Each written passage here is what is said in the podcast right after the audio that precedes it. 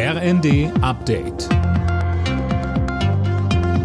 Stündlich neu. Auf den Punkt informiert.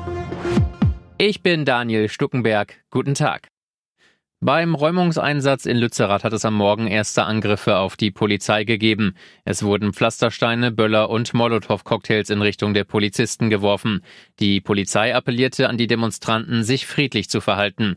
Sprecher Andreas Müller erklärte bei NTV, der Einsatz verlaufe nach Plan. Wir werden jetzt langsam und professionell und vor allen Dingen besonnen hier vorgehen und hoffen einfach, dass es friedlich bleibt. Wir haben auch heute wieder natürlich Kommunikationsteams im Einsatz, die versuchen werden, die Situation hier so weit wie möglich friedlich zu lösen mit Kommunikation. Ein Ende der Maskenpflicht im Fernverkehr und in Krankenhäusern könnte früher kommen als bislang gedacht.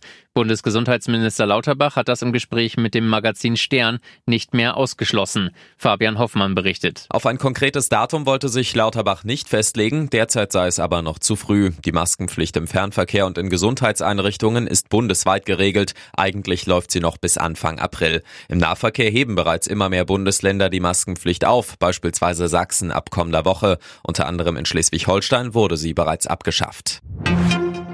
Außenministerin Baerbock hält weitere Panzerlieferungen an die Ukraine für notwendig. Das hat sie nach einem Besuch in der Frontstadt Kharkiv gesagt. Noch gibt es aus Berlin aber keine Zusage, die gewünschten Leopard-Kampfpanzer zu liefern. Das ist aber möglicherweise nur noch eine Frage von wenigen Tagen.